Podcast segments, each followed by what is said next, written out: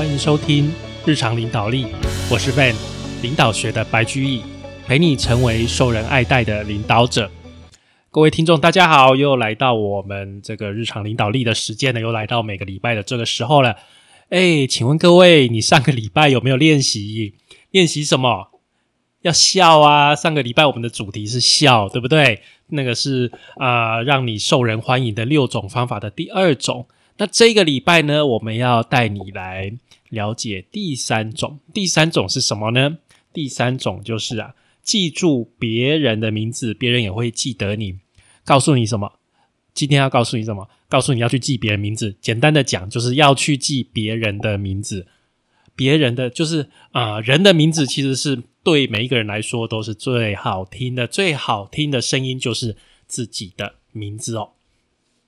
一八九八年，在美国有一场葬礼正在进行，那个时候天寒地冻，满地积雪哦，那个冬天哦，老吉姆法利去马棚牵马，准备参加他们邻居一个孩子的葬礼。那匹马很久都没有出门了哦，所以当这个法利啊把马牵到水槽旁边的时候，那匹马突然很兴奋，然后就转了一圈，然后啊，这个腾起他的双脚，向空中蹬了一下，然后就踢到了这个老吉姆法利，当场他就死掉了啊！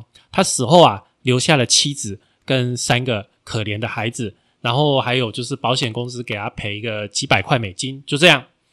他最大的儿子詹姆斯才刚满十岁而已，才十岁的小孩。那因为生活的压力哦，这个詹姆斯只好去啊工厂，去砖头的工厂做苦力哦。等于他也没有什么受教育的机会，然后，但是他的个性很乐天，然后很讨人喜欢，而且啊，他练出了一项蛮特别的本领，那就是他会。牢记别人的名字哦，那也因为他这个特别的技能，就是记别人名字这个技能哦，从来都没有受过高等教育的他哦，在四十六岁之前已经被四所大学授给他名誉的学位，而且当上民主党全国委员会主席以及美国邮政的总长，很厉害哦。完全没有受过高等教育的他，就靠这个本领记住别人的名字哦。那那个时候哦，我们这本书的作者他就去访问哦，访问这个詹姆斯，就说：“哎呀，你成功的秘诀是什么？”詹姆斯就跟他讲：“哦，很努力工作啊。”作者就 跟他讲：“力写公生求你。”然后啊，呃啊，不然你讲，你跟我讲，你觉得我是为什么会成功？这个作者就跟他讲：“听说你能够叫出一万个人的名字，对不对？”詹姆斯就跟他讲说：“不对，不对，你说错了。”我能够叫得出名字的人，少说也有五万个，所以啊，就是这个能力让他能够成为这个美国邮政的总长。那詹姆斯也跟作者分享他记忆名字的方法哦，很简单，一开始哦，你遇到一个陌生人，就去问他的姓名、家庭状况、工作还有政治观点这些哦。然后啊，就把这些外呃这些问题哦的内容记起来，然后呢，跟对方的外貌哦长相把它连在一起。所以啊，下次再见到对方，即使隔很久，他还是有办法想起来，然后啊，跟对方问候家里的情况，然后叫出他的名字。因为啊，詹姆斯他很小的时候啊，他就发现。所有的人都对自己的名字非常感兴趣，甚至比全世界其他人所有的名字加起来还要感兴趣。所以啊，牢记一个人的名字，而且随口能够说出来，这就是对别人最微妙、最有效的赞美。但是啊，相反的，你如果记错名字或是拼错名字啊，那你的处境就会很不利，就很不好了，状况就会很不好。那这个作者的有一个朋友啊，他有一次要去拜访一个一个在美国要去拜访一个人，这个外国人他的名字叫做尼可德姆斯帕帕多洛斯哦，这名字才有够长，因为这个名字太长太难记了，所以大部分的人哈都叫他尼可。但是这这个人他去啊，这个朋友他去拜访这位先生的时候啊，特别他花很多力气把这个很难记的名字给他记起来，所以一见到这个人就用他的全名就问候他说：“早安，尼可德姆斯帕帕多洛斯先生。”哇！对方一下子就吓呆了，好长时间都没有反应过来，因为他很久没有听到自己的全名哦，别人称呼他的全名。后来啊，他居然眼睛就是湿润，就是有点很感动，有点要掉眼泪，这样去跟他讲说：“哎呀，我在这个国家，我在美国居住了十五年，从来没有一个人用全名称呼过我啊！”所以这样很受感动，非常有效的。那接下来啊，我们要说这个钢铁大王安德鲁卡内基的一个故事哦。他是当时的这个大富翁哦，钢铁大王。那是因为为什么他这么有钱呢？是因为他能够掌握人性哦，他能够掌握人性。他小时候哦，他十岁的时候，他发现到人们非常重视自己的名字，所以就用这。点去跟别人谈合作啊！他的童年在英国的苏格兰度过啊。有一天呐，他抓到一只怀孕的母兔啊，兔子妈妈啊。那这个兔子妈妈很快就生下一窝小兔子。你看，兔子那个繁殖能力很强大。我们家有养兔子，所以我们全部都给它结扎，因为一生那个就一窝，很可怕哦。那生出来兔子这么多，它根本没有食物来养这些小兔子，但是就觉得哇，小兔子很可爱，它想养。它怎么办呢？它想到一招啊，它就跟其他就附近的孩子跟他们讲说：“哎，如果谁愿意去采集这个木树还有蒲公英来喂这些小兔子，他就用那个人的名字来帮这一只兔子命名。哇，这个方法无比的神奇，无比的有效。很快，这个他就用这一招就去把这一窝小兔子这样喂养起来了。”所以很多年过去，他一直用这一招，哦，让他在商业上赚了很多钱。他在匹兹堡开一家大型炼钢厂，他想要把这个这个炼钢厂所生产的铁轨卖给宾州铁路公司。那个时候啊，宾州铁路公司的董事长叫做艾德格托马森，所以啊，卡内基就把他的炼钢厂哦命名叫什么？命名叫做艾德格托马森。那你想想看，滨州铁路公司铁轨会去跟哪一家炼钢厂买？当然，你一定不会猜错，对不对？然后啊，另外啊，卡内基就是钢铁大王卡内基哦，他跟他的一个啊竞争对手叫做乔治普尔曼啊，为了要去竞争、去争夺太平洋铁路联合公司的铁路卧铺车的这个大单的时候啊，他又重施故技哦。他们双方哦，就是为了争的争夺这个订单，双方就一直砍价，互相一直砍，一直降，一直降，最后降到怎样？根本就没钱赚。哎呀，所以啊，卡内基干脆就邀请这个乔治普尔曼见面，然后他们就相遇。他说：“晚安，普尔曼先生，我们两个真的是很笨啊，真的很傻。”普尔曼就说：“你这什么意思？”卡内基啊，他就把藏在他心里面的计划就跟他讲。他说啊。我们两家公司要是能够合作，能够为彼此带来很多好处，而且不用针锋相对，有钱大家一起赚，不需要搞得这样都没钱赚，没什么意思。哇！然后啊，普尔曼在就是在旁边哦，从头到尾一直很认真在听，但是并没有完全的相信他。最后普尔曼就说啊，嗯，那这家新公司的名字要怎么取啊？卡内基立刻说，当然叫做普尔曼皇家列车公司。普尔曼一听怎么样？金送啊，来我的房间，我们详细谈。当然，最后怎么样？这个事情当然就成功了。所以这个我也想到我们的这个什么阳明交通大学跟那个当初啊，清华跟交大在争取阳明大学加入他们的时候，交通大学就是用这一招。他说。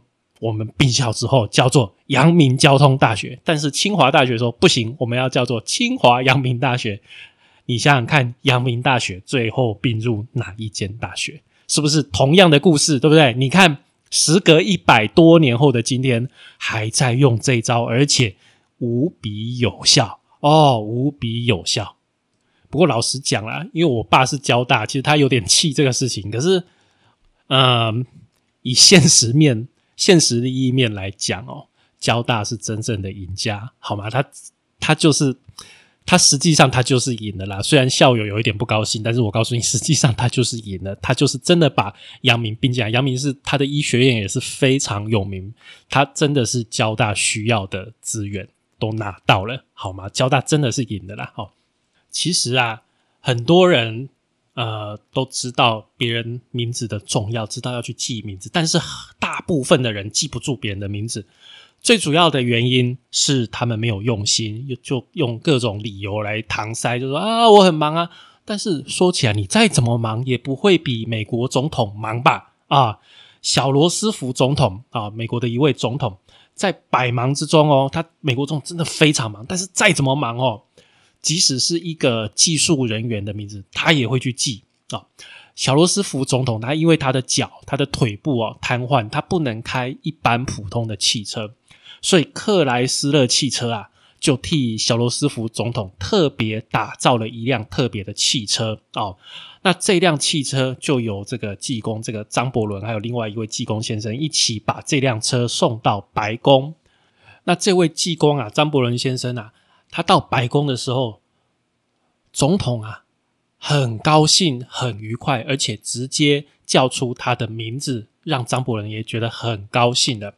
这个总统就说：“哇，这辆车太神奇了，一按开关就可以开走。”开起来很轻松，很简单，太棒了！不知道他怎么办到，我真想要把它拆开看看里面是怎么运作的哦。等于是赞美这辆车，然后也当众哦，当众对这个张伯伦先生说：“张伯伦先生啊，太感谢你们为我生产的这部车哦！你看叫出他的名字了，你们一定花费了不少时间和心血，真的是大师之作啊！然后他还注意到很多细节，所以这样。”张伯文真的很爽，就是名字又被人家叫出来，然后我的用心的地方，总统先生都看出来，真的感觉是光宗耀祖啊。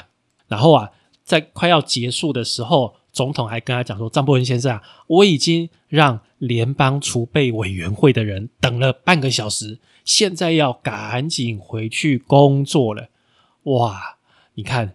总统特别为了这个事情 delay 了半个小时，然后等到张伯伦回到啊回去之后不久，他又收到了总统亲笔签名的照片，上面还有简单的留言，然后又有写说：“哎，很感谢你这样哇，你看是不是真的很受感动？”所以啊，小罗斯福总统非常明白，要获得对方的好感，记住他的名字，让他感到。受重视是最简单、最直接、最重要的方法。法国啊，这个拿破仑三世，拿破仑三世是就是我们啊，平常我们知道是拿拿破仑一世，拿破仑三世是他的侄子哦，是他弟弟的儿子哦。拿破仑三世啊，就讲说，虽然他自己很忙哦，他自己很忙，但是他仍然能够记住见过的每一个人的姓名。那他怎么记的呢？他说很简单哦。要是没有听清楚对方的名字的时候，他马上就会问说：“不好意思，我没有听清楚你的名字。”遇到不常见的这个姓名，他就会问说：“哎，那个你的名字怎么拼？怎么写？”在谈话之中啊，他会把对方的姓名重复提、重复讲出来好几次，一直到心里把对方的特征、表达方式、整体外貌还有姓名对应起来。我跟你讲，这点很重要。你在啊。就是初次认识一个人的时候，你要让自己哈常常去叫对方的名字哦，你不要只叫姓而已，你就叫对方的名字啊。例如说，哎，这个你遇到刘德华，你第一次见面就德华啊，你最近怎么样啊？然后讲没几句说啊，这个德华你同不同意？这样你就重复讲，讲了几次你就把他的名字这样慢慢的记起来。所以这个是一个方式哦，就是在你的初次对话中故意重复的讲好几次。对方的名字就会帮助你的记忆，然后把你讲这个名字，把你跟这个名字跟他这个人的特征，把它去联系，把它连接起来。然后，如果对方这个真的是很重要的人，你怎样？呃，把他的名字，就是在你独处的时候，把他名字写下来，然后一直看，然后反复的记忆，一直到心里牢牢记住为止，就把这个纸条撕掉哦，就这种视觉记忆法。就像是有一个人在叫这个名字一样，在跟各位讲哦，名字真的是背后藏有无限的魔力。在我们在跟别人交谈的时候，名字就是对方个人完全独有的，好，完全不牵涉到其他人。姓名让你这个人的个体跟其他人有所区别哦，在人群中独一无二。所以你在任何的地方能够提起对方的名字，那我们所要传递的资讯或是提出的要求都会变得特别重要。所以，不管你的阶级是高是低，只要能提到对方的名字哦，都会发挥神奇的功用。记住名字需要花功夫啊，没有错。但是啊，不管对方说的是哪一种语言，对他来说，名字都是全世界最好听、最重要的声音。好啦，我们今天这一集就讲到这边。所以听完这一集，你应该要去做什么？对的，要去开始记你生活，或者是不管你工作职场中所有重要的名字。我们花点时间，把每一个人的名字跟他的特征，把它对起来，把它记下来，这会对你的啊，不管是什么事业，都会非常有帮助的。所以，好吗？从今天开始，这个礼拜我们功课要去记别人的名字，要把它念出来，让他感觉。受到重视。